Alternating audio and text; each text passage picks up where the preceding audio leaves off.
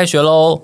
欢迎收听未来商学院，在这里让我们认识未来的商业。大家好，我是风传媒的副总编辑周启源。我们都知道呢，净零减排是二零五零年之前台湾非常重要的一个经济任务。但是要如何达成它呢？有一家塑胶原料大厂呢，用截然不同的方式，在 ESG 倡议当中选择推动的是 S，也就是 Social 这个倡议。那究竟他们选择的是如何达到社区以及社会共荣这样子的一个远景呢？今天很高兴的让我们邀请到了台湾科思创。资深企业沟通经理及多元公平与包容文化的推动负责人陈志华 Rene，邀请我们的老朋友 Rene 呢，和我们分享一下，究竟在 ESG 倡议当中，我们的科思创这家外商大厂呢是如何的齐头并进的。让我们欢迎 Rene。Hello，Rene 你好。Hello，各位听众朋友们，大家好。是，我想请教一下 Rene 哦，因为我有看一下你们的这个企业的呃严格，我发现你们企业严格其实在网页上从一八六三年就开始做到现在，然后你们其实是从拜耳分割出来的一家呃材料大厂，然后这个材料是一个什么样的材料？可以跟大家介绍一下吗？嗯，没有问题。对，就是我们呃是在嗯二零一五年九月的时候从拜耳集团剥离出来的。在隔一个月十月份的时候，我们就在法兰克福交易市场上市。那呃也很开心的，就是在我们上市后的三年内，我们就成为了呃就是德国前三十大企业是。呃，足以对于法兰克福交易市场能够造成一些影响的呃大公司，也就是在 DAX 指数里面的一员。那我们就是我们主要生产的是高品质的呃聚合物。那像您刚刚提到，就是我们是一间很新的公司，可是又有很很悠久的历史。那就是因为我们公司主要的产品有分成呃几大块哦。那第一个是聚氨酯，那聚氨酯是我们在八十五年前发明的一个产品。好，那聚氨酯我们可以，我想大家这个。化学的名词，大家听起来很艰涩，但是我想很多人可能都有听过 PU 跑道啊。你有可能去买那个鞋子的时候，呃，销售员就可以讲说：“哦，你这个是 PU 大底的鞋子，很好啊。”对，那 PU 就是聚氨酯，那聚氨酯它可以分成软泡和硬泡。那硬泡的话，主要就是用来做，简单的讲，它就是用来做呃保温隔热的。所以呢，它的当年这个产品的发明，它也触动了就是冰箱的普及。是冰箱。对，是因为冰箱，如果你把它剖开来看的话，中间就有一层是聚氨酯泡棉。那现在我们有看到很多冰箱啊，就是会有标榜它有不同的节能效果。那这就跟用它使用到的聚氨酯的等级就有关系了。对，它用的呃用的是更先进兼呃高端科技做出来的呃聚氨酯，那它的保温隔热的节能的效果就会更好。是对。那那它如果是软性的话，它就会比方说用在床垫啦。然后或者是呃椅垫啦，呃就是沙发之类的，对。然后聚氨酯还还有就是呃一个蛮特别的地方，就是像我们有时候家里如果有漏水，然后师傅就会跟你说，哎，这要打针啊。聚氨酯它其实是两个呃不同的化学品呃交合交汇在一起的时候会发泡成型，然后师傅就会说，哎，那你常常可能要打针一下，然后他就会打打针，然后那就因为它一体它就会穿透所有的缝隙，然后。两种一体混在一起，它就发泡成型，所以家里的就可以抓漏了，对，就就不会漏水，对。那这是聚氨酯，对。那另外一个，我们也是我们，嗯，我们今年要庆祝它的发明七十年，是，就是我们在七十年前发明了一个产品，叫做聚碳酸酯。那我想，聚碳酸酯其实就呃出现在呃，也是在呃很多的电子电器的产品上面都可以看得到。看起来就是一个比较有塑胶感的东西，当它像一些很 fancy 的一些家具，呃，就是椅子啦，或者是像有时候我们在一些呃机场啊，或者是运动场，然后啊，可能它的屋顶是用透明的，像是玻璃，或者是有的时候像一些汽车，它的就是天窗，它用的可能就是聚碳酸酯。是对，那那我觉得它比较有。呃，我们也在聚碳酸酯这部分，就是像刚刚提到的聚氨酯，因为它的发明了让冰箱得以普及。那聚碳酸酯的发明呢，它也曾经让某个东西走入历史。什么？就是我在想，如果说听众朋友稍微有一点点年纪的话，可能会有经历过黑胶唱片卡带的那个时期。我就有啊，我就有啊。对对啊，对。那在 CD 这个光碟片这个发明呢，其实呃，当年的第一张音乐光碟就是我们汉堡。宝丽金唱片一起合作，然后那个时候第一张史上第一张音乐光碟是阿爸合唱团的音乐 CD，也是我们那时候还有成立一个光谱实验室，所以它也就彻底改变了人类生活的一个样貌，在当时。那现在当然用光碟来听音乐，已经又是另外一个前一个时代的事情了，对。但是它就是对人类的呃整个带来的影响是很大的。那现在也广泛的运用在很多的领域上面，像比方说像医疗保健啊、医疗的一些用品上面也都有。对，那还有在就是我们第三大类的话，可能是呃涂料、粘着剂，然后特殊化学品。对，那我们就是包括像水性涂料啊，然后粉体树脂或者是光固化，然后可以用在光纤上面，然后可以秒干啊，对，然后这些都有。那我们常常说，其实科思创的产品，嗯、可能就在你身边。我们举例来说好了，诶，今天你有没有上发胶？那里面可能就有，还有我们的粘着剂。好，那如果是你是女孩子，你有没有擦了睫毛？高对，那今天太阳很大，你有没有上了防晒乳？对，然后那你身上有没有穿了？呃，就是发热衣或者是一些功能性的衣服，那里面可能都有我们的纺织的一些解决方案在里面。对，然后或者是你戴的眼镜、你的镜框、你的你的这个镜片，对，它有都有可能是我们的我们的聚碳酸酯或者我们涂料的材料做出来的。然后那还有再加到你的鞋子，对，然后你身上有没有带呃一些呃穿戴式的装置？那我有买 Apple Watch。对，然后对我们的 TPU 可能就会是上面的材料，对。然后手机啊，哦、是，对对，呃，我我我没有说 Apple Watch 是用我们的，哦，没有关系，没有关系，我们我们是不会呃那个我们不太方便去揭客户的，这个，对，我们不能揭露客户的呃名字，对，然后就是所以其实，在我们的产品就是很广泛的运用在呃，比如说说交通，然后呃建筑、电子电器、家具，然后呃运动休闲，呃对，像那个呃运动休闲。医疗健康，是还有化妆品或者特殊化妆品，非常非常广泛。对，我也跟大家听众朋友稍微科普一下呢。去年我看到科斯创的营业额总共是一百八十亿，然后呢，它最新的报价的话，股价的话，市值大概是七十亿欧元，所以它差不多是两千三三四百亿。新台币哦，像算是在即使在台湾的资本市场，也是一家相当大的公司哦。所以刚才在 Rene 的介绍之下，我们知道说科斯创它其实是一个呃很广泛应用材料的一个大厂。那在 ESG 的倡议当中哦，当然今天我们都会想要。均匀的分布来讨论这个各方面的 ESG 落实的情况。那如果是在一的方面的话，您可以帮我们简介一下，说你们大概有做哪些方面的工作？因为我们有看到说，你好像公司准备要在二零三五年的时候就达到。你们的这个净零的平衡是吗？是，对对，我们的呃，就是在这个部分是呃设了一个比较呃一个很雄心壮志的目标，我们希望在二零三五年前就可以达到范围一跟范围二的净零摊牌。对，那现在已经是二零二三年的第二季了。对对对，对，那那我们呃觉得我们现在看，我们是觉得我们还是在 on track。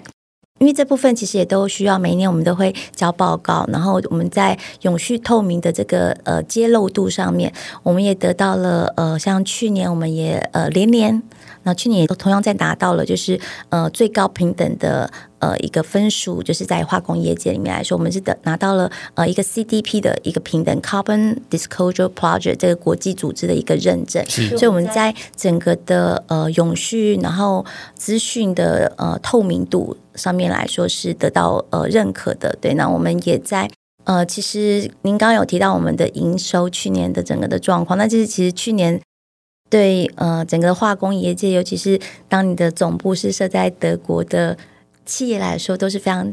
挑战的一年，因为通膨嘛，对不对？还有能源的危机。哦，对对对，去年油价涨很多。对对，然后甚至其实，嗯，在德国，因为要民生用电为主，那所以工业用电其实很多工，我们工厂是要轮流 shut down 的，所以我们在去年是首度出现了亏损。哦，对，但是我们挑战很大。对，但是我们并没有因为这样子而停止了前往永续这条道路迈进的这个步伐。是我们还是持续的在。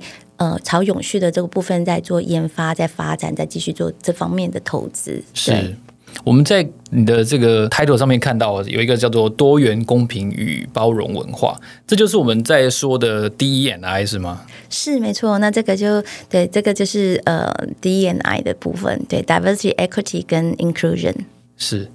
好，那我们落实在企业当中的话，我想不是每一家公司，特别如果是台商的话，可能就比较少提到这个名词，那更不要说落实这个名词了。你可以帮我们解释一下，说到底，嗯，多元、公平跟包容文化落实在企业当中。呃，这就是比较 S 的部分了，对不对？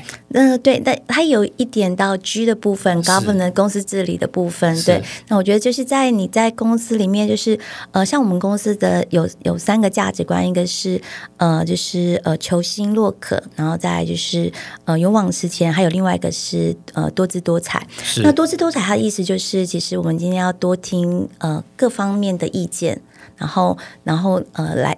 呃，接纳来自不同文化的同事，然后给予的不同的一些想法，那我们才能够产出一个最好的一个呃 solution 给大家。那其实这个 colorful 多姿多彩的这个价值观，它其实就包括了多元、公平与包容在里面。对，那我们所以就是一个多元的。就是多元文化是很重要的一件事情，就是多元呃，那也包括多元的背景。好，然后那呃，每个人是不是都能够有一个公平的机会，然后能够得到成长？对，然后那我们是不是能够对于大家的想法都是能够能够去包容，然后去呃接纳他，而不会去呃呃而不会去嗯、因为某些原因，然后就对就呃不去听他的呃声音。那我们在。公司内部就是我们非常重视在呃 DEI 上面的推动，相同的啦，就是我们在推动我们的呃 S 的部分，就是 Social Engagement 社会参与的部分。那我们也都会希望说，能够透过我们的一些 CSR 的和的一些嗯专案，然后也能够把呃多元、公平与包容这样子的意识，也能够把它推广到呃社会大众。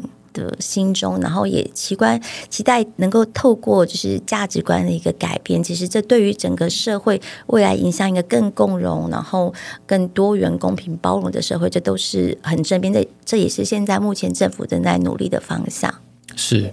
其实我从以往我们的收到的资讯看起来，其实你们有两个活动，我觉得相信是大家在认识科斯创上面很重要的途径哦。一个就是魔法材料学校嘛，然后一个是祖孙的科学营嘛，哈，就是爸妈带小朋友参加营队是一个很正常的事情。但说实话，我很少看到或听到有企业在推动祖孙之间的这个呃所谓的 engagement，就是这样的营队。那作为一个呃，在台湾有设厂的塑化材料的大厂，其实呃，你们在一就是在环境方面，包括近零排放等等做的工作，我相信是很多的。不过在 S 就是这个营队跟学校，为什么当初会有这样子的的发想，然后朝着这两件事情去推动？你可以帮我们回溯一下当初做的一些设计吗？是呃，我们的祖孙科学营是从二零一九年的时候开始的。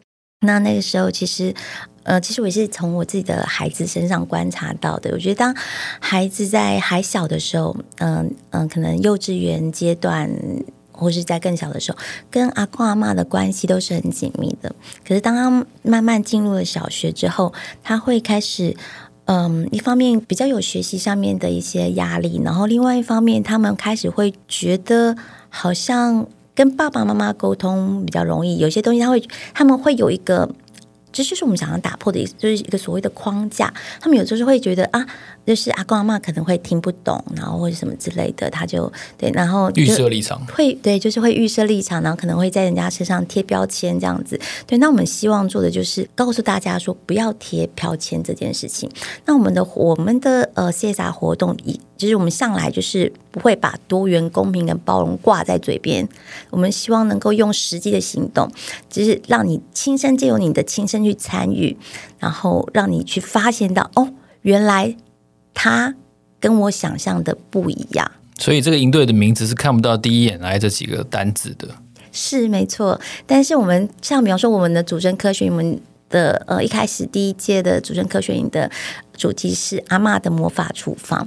那那个时候在呃，我们的科教顾问是台中教育大学的许良荣教授。那呃，那时候在跟许良教授和他的团团队呃陈文林老师在讨论的时候，我们就是那时候有跟他提到说，我希望这个营队他就是能够把我们的阿公阿嬷把他们定位为厨房里的科学家。是因为阿妈都很会做菜嘛。对，那其实你做菜，对做做菜过程当中，其实就发生很多化学和物理的反应。他只是不知道背后的原理，但是他都知道那些反应，然后最后做出那些菜。那其实那些菜也都要做很多配方的调整啊，才会做出孙子孙女最喜欢吃的菜肴。那他们其实就是像有，就是有科学家的精神，而且他真的在做实验。是主声科学呢，就是从希望能够 position 他们为厨房里的科学家，对，然后那我们的营队也是从一个。真实的就是现场就做一个菜，一个碰糖，传统的一个碰糖。碰糖就是鱿鱼游戏里面那个碰 那个碰糖吗？碰糖就是呃，就像有有糖，然后它会就是发生化学呃反应，然后会二氧化碳，然后就会膨胀，然后对有一些物理变化、密度的变化这样子。对，接着就是我们就会做密度的实验啊，然后做呃二氧化碳就是小苏打火箭，是一个充满欢笑的一个营队。但是我们怎么样让孩子们？发现阿公阿嬷跟他不一样呢？我觉得就是一开始，比方说我们就会设计一些题目，比方说我们会问，就在整个的应对过程当中啊，爸爸妈妈不能进来的，就是只有阿公阿嬷和小朋友，因为那时候想，我那时候呃，那是那时候在设计这个活动的时候，就觉得说，今天如果爸爸妈妈进来了，小孩子就会倾向于跟爸爸妈妈讨论，而不是跟阿公阿嬷，就比较少缺缺乏跟。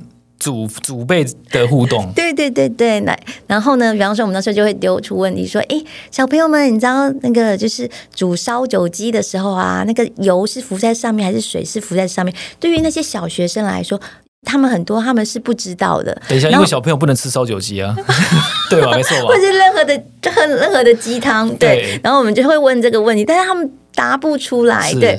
但是当他们发现他隔壁的阿公阿嬷举手的时候，他们一开始的表情是很啊，阿公阿嬷，嗯，你怎么随随便便就举手了？对。然后当我们点到他的阿公阿嬷，然后看到他阿公阿嬷回答，而且答对了，他那个时候眼神散发出来的那个光彩，是从一开始觉得很恐惧。你怎么敢举手？到了后来，散发出的光彩是哇，阿公阿嬷，你怎么这么厉害？就是我们希望透过这样子的一个方式，让孩子们知道说，诶，其实阿公阿嬷跟你想象中的不一样。然后，呃，也有一个，我觉得那时候第一次办营队的时候，当时有一个画面很感动我，就是嗯。因为我们是北中南三地都会举办，然后在高雄的那个场次呢，有一个蛮高的一个男生跟着他的阿嬷一起走了进来。那个男生呢，就看起来心事重重，非常的忧郁。对，然后我就问他说：“哎，小朋友，你看起来……”应该是高年级吧，他就说：“嗯，对，我六年级了。”我说：“嗯，六年级，因为高雄也不是什么偏乡，对。”然后想说六年级，那你应该学校应该有做过实验吧？嗯、他说：“有，我有做过实验。”我说：“那就好啦，那对，你不用担心，我们今天这个就是超好玩的，你就是放开心，然后在里面玩就好。”就说：“不行，我。”我真的很很焦虑，然后他就进去跟着他阿嬷进去，然后他出来的时候，他是笑容满面，就是整个笑的笑满了这样子走出来。他是什么？对，我就问他说：“诶，你怎么现在笑那么开心？你你是什么改变了你？”他就说：“因为我没有想到我的阿嬷竟然听得懂科学，而且还可以跟我完成科学实验。所以他之前所有的担忧都是担忧他的阿嬷可能会让他出糗，或者是会让整个实验失败。”对，但是透过这个活动，我们就是我们我们做的就是透过你今天的亲身参与，你就会发现原来那个人跟你想象中的不一样。所以我们希望借由这样子的方式来，呃，做一个呃世代共融的一个活动。那另外一方面也打破就是年轻世代对于老一辈的一个呃偏见，一个歧见。对，所以这个就是我们主生科学营想要呃做的一个事情。这些呃参与的呃工作人员都是你们的员工吗？嗯、呃，对，呃呃，用的工员工，然后也有呃台中教育大学的同学职工哦，对，都有。因为我们我们在这个部分呢、啊，其实呃孙子女他必须要是小学届龄的孩童，是对，然后阿公妈是年满六十岁。那今天即使你哦，所以太年轻的阿公阿妈还不行。对对对对，那你满六十岁，然后今天如果你不识字，或是你只能用台语或客语沟通都没有关系，因为我们都会，哦、我们都会招募可以服务你的志工。是，对。那我而且我们的一个志工只有服务两对祖孙，所以我们的这个比例是非常高品质的。比例。对，所以我们会就是需要比较多的一些职工。好，那我要顺道问一下，你们今年还会办吗？对，会会会。那我们今年的话，就是对预告一下，就是我们今年呃，应该会在最晚会在六月，那可能也许五月下旬就会公布了。就是我们这次的主题是阿公的秘密花园，然后我们嗯会在台北，然后彰化，然后屏东都会举办。是像这个营队，我就觉得是非常好的一个例子，就是它可能也是呃科斯创员工的一个所谓的社会参与的一部分嘛。哈，刚刚才 Rene 跟我们分享了一些很有趣的一个小故事。那同时我也想要请教一下，除了这个之外，我刚才有提到另外一个所谓的魔法材料学校，它好像是另外一个形式的，你们以科学为核心概念，然后在在推动呃社会公益上面的一个工作的。具体的展现，您可以帮我们介绍一下吗？嗯，没有问题。就是嗯，其实那时候呃，在做科科思创魔法材料学校的时候，我们一开始呃是在二零一四年，我们还在拜尔时期的时候，那时候我们是拜在呃叫做拜尔材料科技，然后所以那时候呃那个时候我们就是以偏乡的小学为。目标对象，然后一直到了嗯二零一六年，那时候开始在思考说，一在需要帮助的孩子里面，会不会有一群更需要被关注的孩子？然后呃，更值得我们把资源放在他身上。然后那时候就注意到了，我们全台三所启聪学校，它其实是极度的缺乏科教的资源。启中学校，对启中学校，对那那可是嗯、呃，我们相信我们。嗯，就是觉得科学它其实也是一种人权，对，那所以它一方面就是我们要呃，就是落实科学人权这件事情，对，那所以我们就是也很开心，我们在全台各地就是找到了不同的大学的教授，比方说像呃台中，我们就是跟呃就是刚刚讲到中教大的许良龙教授，那许良教授他呃现在退休了，所以我们接下来会有朝阳科技大学的呃钱伟军。呃，副教授来呃协助我们，然后像在呃呃南大附中，就是有成功大学的李旺荣教授，呃李旺荣教授，对，那还是材料材料所的教授，对，来协助我们。然后在北聪这边也是呃有呃就是台北护理健康大学的的一个呃老师来呃帮我们一起来让这个呃科思创的一个呃科学社团。那他他等于算是一个 foundation，因为他是嗯。它就是学校正规的一个社团课程，然后是科室由科思创来支持的。那它比较难会由科思创的职工来来执行，因为它是它就是一个社团，它可能就是每两周就要上一次课。大学的社团，呃，就是针对。启中学校的社团。哦，是。对，所以是设在启中学校里面的社团，是，所以所以全台三所的每一所学校都有一个科思创的科学社团，那只是每一所学校我们都是跟不同的大学教授合作的，是。对，然后就是由学呃教授和他的团队过去授课的，那费用由科思创这边来呃负担，对，但是我们就是借由这样子来培育听损的科学小种子，然后呢，比方说。他们之前缺乏呃科教资源，倒是台中启聪，它其实有一间落成十余年，可是却从来没有使用过的科学实验教室，因为他们没有科学教老师可以带孩子们做实验。所以软体还是很重要的嘛，就是盖了教室，但是没有人来教的话，教室就会一直空着。没错，没错。那像台中启聪，他就。因为没有科教老师，所以他就甚至他也没有编了那个预算，他就是从创校一百三十多年来都没有一间科学实验教室，直到我们在二零二零年的时候。呃，我们捐赠了给他，捐赠了一个科学实验教室给他们，然后我们的社团也开始呃正式的运作。好，那我们一开始呢，也再回到，就是其实一开始我们在办这个呃科思创魔法材料学校的时候，我们一开始的模式还是是三所其中学校合在一起，然后然后呃是一个一天的一个营队的活动，然后那我们有在。一个科学的一个舞台剧，然后让台北启聪的孩子来做舞台剧的演员。然后那个时候是印象很深刻，就是我们到了，因为它是北中南三地举办，然后我们到了中部的时候，到了台中启聪，然后有一个孩子，因为。听力检查对于听损者来说是非常重要的一件事情，确定他的呃受损的程度嘛，可以这样说。对对对，他们必须要定期检查，也不能够随便随随便便就去取消或改变。是，对，所以那个有一个孩子呢，就是看完科学表演之后呢，他的爸爸妈妈就把他呃，他他因为他那时候是坐轮椅，他是一个坐轮椅的孩子，就把他推走，然后他就哭了，因为他好想要做他人生中的第一个实验，可是他没有机会。对，然后我那时候听着觉得很很也很难过，然后后来就跟学校聊一聊，就发现哎，其实他们有一个实验教室，但是是一个文字馆。对，然后我就立刻跟呃许良龙教授聊，说我们有没有可能在那边成立科学社团呢？就就很开心，就是也得到徐教授支持，也促成了。对对对，就所以我们就开始北中南，呃，然后先有先从台中集中开始，然后呃台北集中南、台南集中呃汉南大附中是同时呃开始有这个科学社团的，然后我们在呃。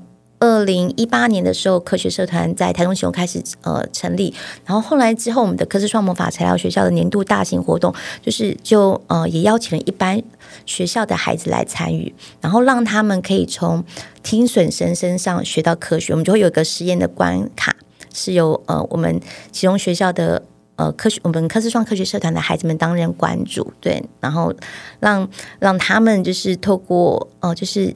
透过像听损生学科学这件事情，来打破他们原来对听损生的想象。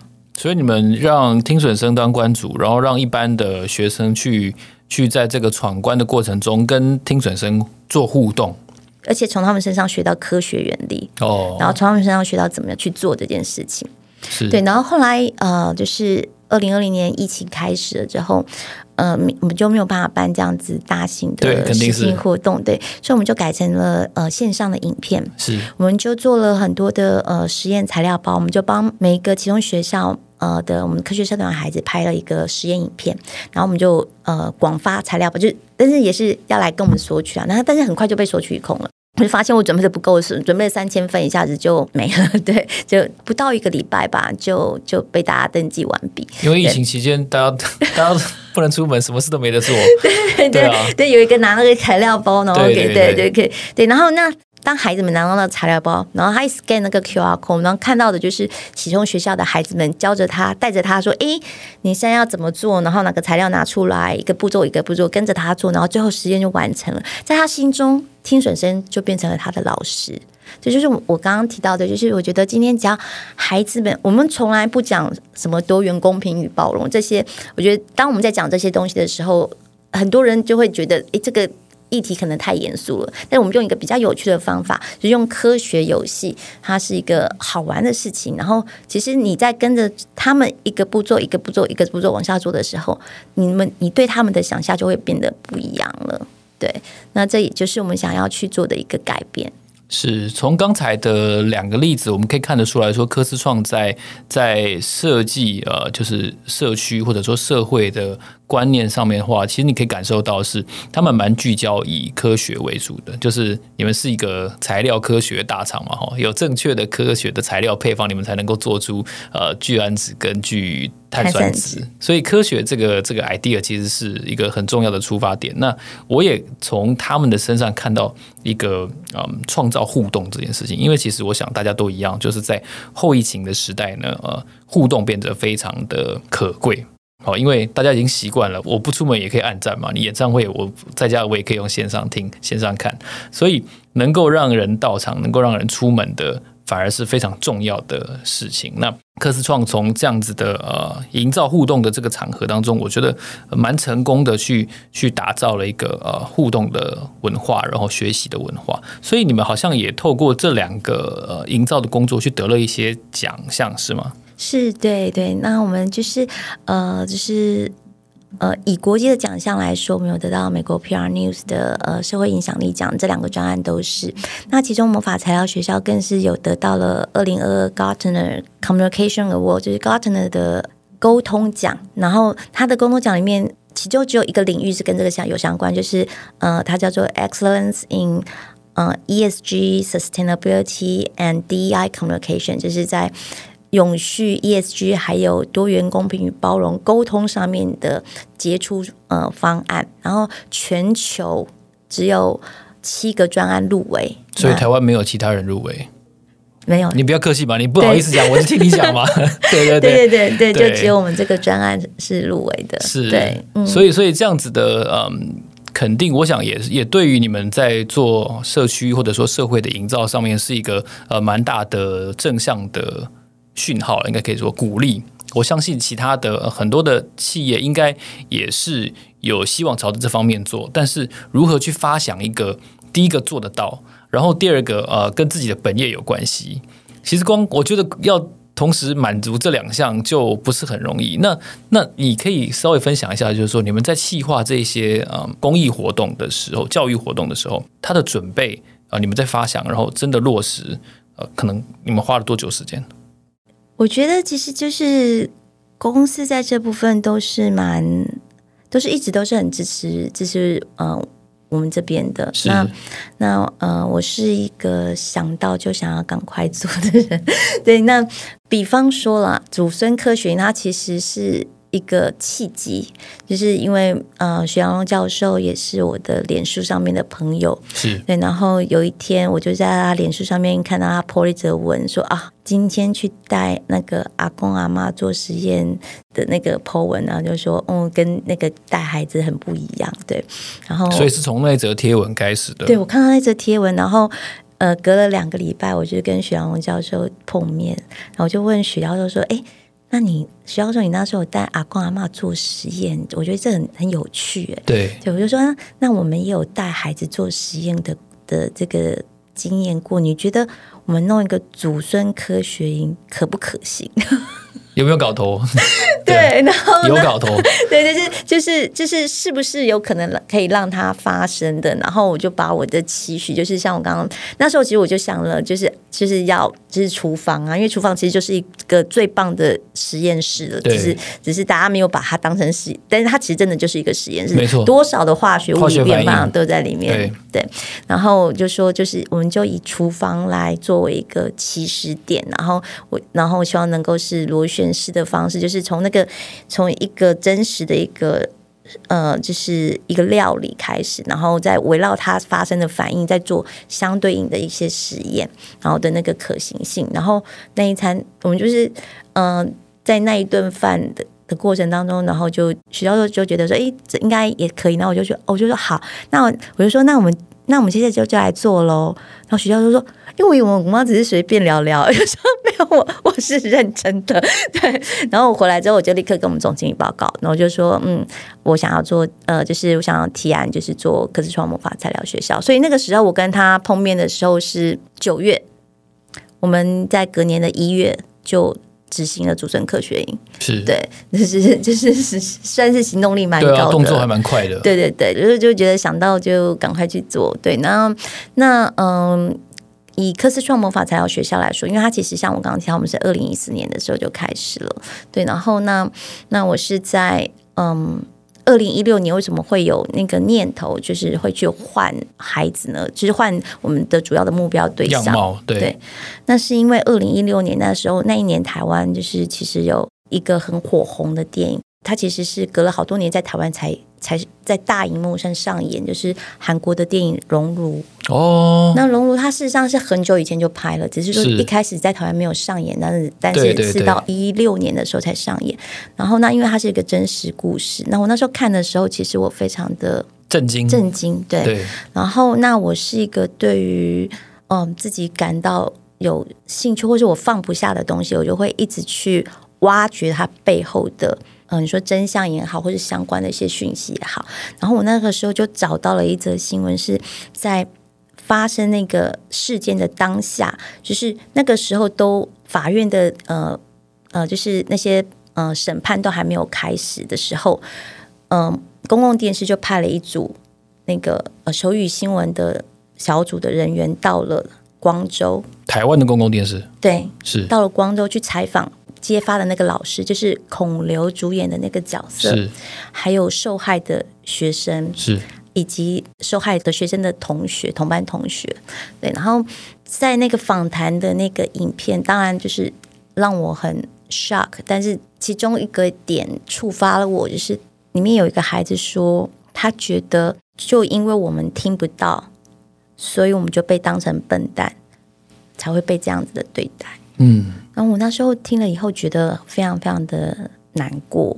然后我就在想说，当他讲这句话的时候，当然他当下讲指的是那些欺负他们的老师们、师长们。但，然后我就在想说，但是他们会不会也会担心。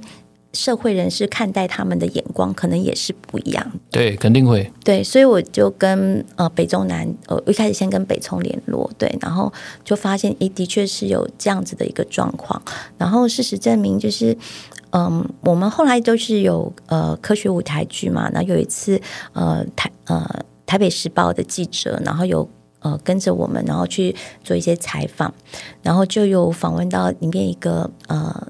我们那一次的一个嗯、呃、演员，一个男生，对，然后那个男生就说说到说他平常走在路上的时候呢，他都把他的这个助听器拿下来，他宁愿听不到，也不想要被人家发现。多看一眼，对，因为他觉得那些眼光都会伤到他。嗯，对，然后老师在旁边听到之后才发现，原来就是这样，难怪你的那个电子耳常常在裤子里面就送到洗衣机就洗坏了，那一个都那么那么的贵，那个好像要十十几万还是很贵嘛？我只记得很贵那个价钱，很贵。可是那个孩子宁愿，你就你就可以知道到底有多难过。对对，然后对，那所以就是，所以我才会希望说，嗯，今天我们能够。借由就是打造，就是打造很多不同的平台，然后让听损生的这些孩子的能力能够被听见、被看见，然后让大家，就是我觉得每个人或多或少都很容易对别人下框架、贴标签，可是这其实是嗯一件不对的事情。那我们对，就是希望能够把让大家都可以把这些标签拿掉。是。最后，我也想请 Rene 给我们一些建议哦，就是在我相信有很多企业或组织希望在呃社会责任在 ESG 的的各个面向上面多做一些哦。那看起来你们的相关的努力，其实是一方面被大家被社会所看见，而且它也基于你们的强项跟本业去发挥的。你可以给这些企业跟组织一些建议，到底大家应该怎么做才能够更符合、更跟上现在？全社会非常关心的 ESG 这件事情吗？对，我觉得首先你一定要从你的本业出发，然后看你的强项是在哪边，还有呃你的产业的关联性在哪里。因为其实以科思创来说，我们也不只是做科教。那像刚刚我们提到的魔法材料学校，或者是祖孙科学院，它都算是一个比较独特的一个呃，就是 CSR，就是比较不是那种 Me Too 的，别无分号的。对，那那我们也有做一些 Me Too 的 CSR，比方说呃我们。有做环境保护的一些教育，不要让塑料流入海类海洋，因为我们本身也是一个呃，就是高品质的一个塑胶的一个制造商，对，塑料的一个呃上游的一个制造商，对，那那我们在。我们在做这个事情的时候，我们就会要拉着大家一起做，你的力量才会变得更大。那这时候我们就会跟，比方说我们就会跟五大博物馆啦，从呃科呃从基隆的海生馆到台北的科教馆、台中的科博馆，然后再到屏东的海生馆，然后甚至全台的国家公园合作。就是到了后来，因为我们的 CSR 也得到大家的认可，也有企业伙伴，比方说达登能源也加入了我们的行列，然后也一起跟我们一起来推广这样子的环境故事。去年的时候呢，我们还办了一个全国的环境故事竞赛。那像真古德协会啊，然后还有呃教育部也是我们的指导单位，然后呃德国在台协会、德国经营办事处，就很多单位都一起进来，就是一起推动这件事情。我觉得，嗯、今天你是属于什么样的产业？对，然后。呃，首先，但是就是就算是我的祖孙科学，我们的祖孙科学或者是魔法材料学校，它也都是像我刚刚提到，我们都是有合作伙伴的。比方说，像我们今年的祖孙科学也会有台北市政府也会是我们的合作伙伴。就是我觉得要有合作伙伴很重要。就是它就像我觉得就好像创新这件事情好了。今天如果我们要改变世界，如果你只是闭门造车的创新，那是不够的。你必须要是开放式的创新，哦，今天才能够呃，就是让。不同的来自各个四四面八方不同的人，能够贡献他们的专长，然后才能够促成呃他的一个大跳跃。对，然后那那呃，其实呃在呃社会参与或者 CSR social engagement 这这部分也是一样。其实你需要很多的 partnership。那另外的话，比方说我们也会办呃校园论坛，那我们就会跟呃大专院校去合作。所以呢那这时候我们就会去鼓励呃年轻人能够呃勇敢追梦，然后呃勇于去尝试，然后同时也去思考怎么样去保护地球。对，那这些就是我们就会从我们的本业出发。但我觉得，呃，找到合作伙伴也是一件很重要的一件事情。所以专注本业，然后要找够多的人帮忙，可以这么说。对，我觉得就是嗯，当大家一起来做的时候，就是集结大家的呃小小力量，其实就可以成就出一个很很棒的事情来。是。从科斯创的这样子的案例哦，从刚才 Renee 的很精彩的分享，我想呃，可能我们都体会到说，有的时候我们一定想要做一点什么，但是如果那个念头不够强烈的时候。就这样没了哦，所以我们就 就是晚上想想千条路哦，就第二天起来又走原路，常常会有这样子的嗯很可惜的地方。那 Rene 带来我们对科思创的这个认识，就是说他们透过哦专注本业的的实践哦，然后对于科学的理念的推广，其实都让啊科学这件事情在整个台湾的社会上，可能可以更加落实到一些呃非常被需要，而且但是。这个需求呢不满足的这样子的少数的群体身上，所以这是一个很精彩的故事。那也分享给所有的听众朋友，期待大家对于 ESG 的落实能够有更多的认识。所以今天非常谢谢 Renee 来到我们的节目现场，谢谢 Renee，谢谢曲源，也谢谢今天所有的听众朋友的收听。未来商学院，让我们下一集见喽！谢谢，拜拜，拜拜。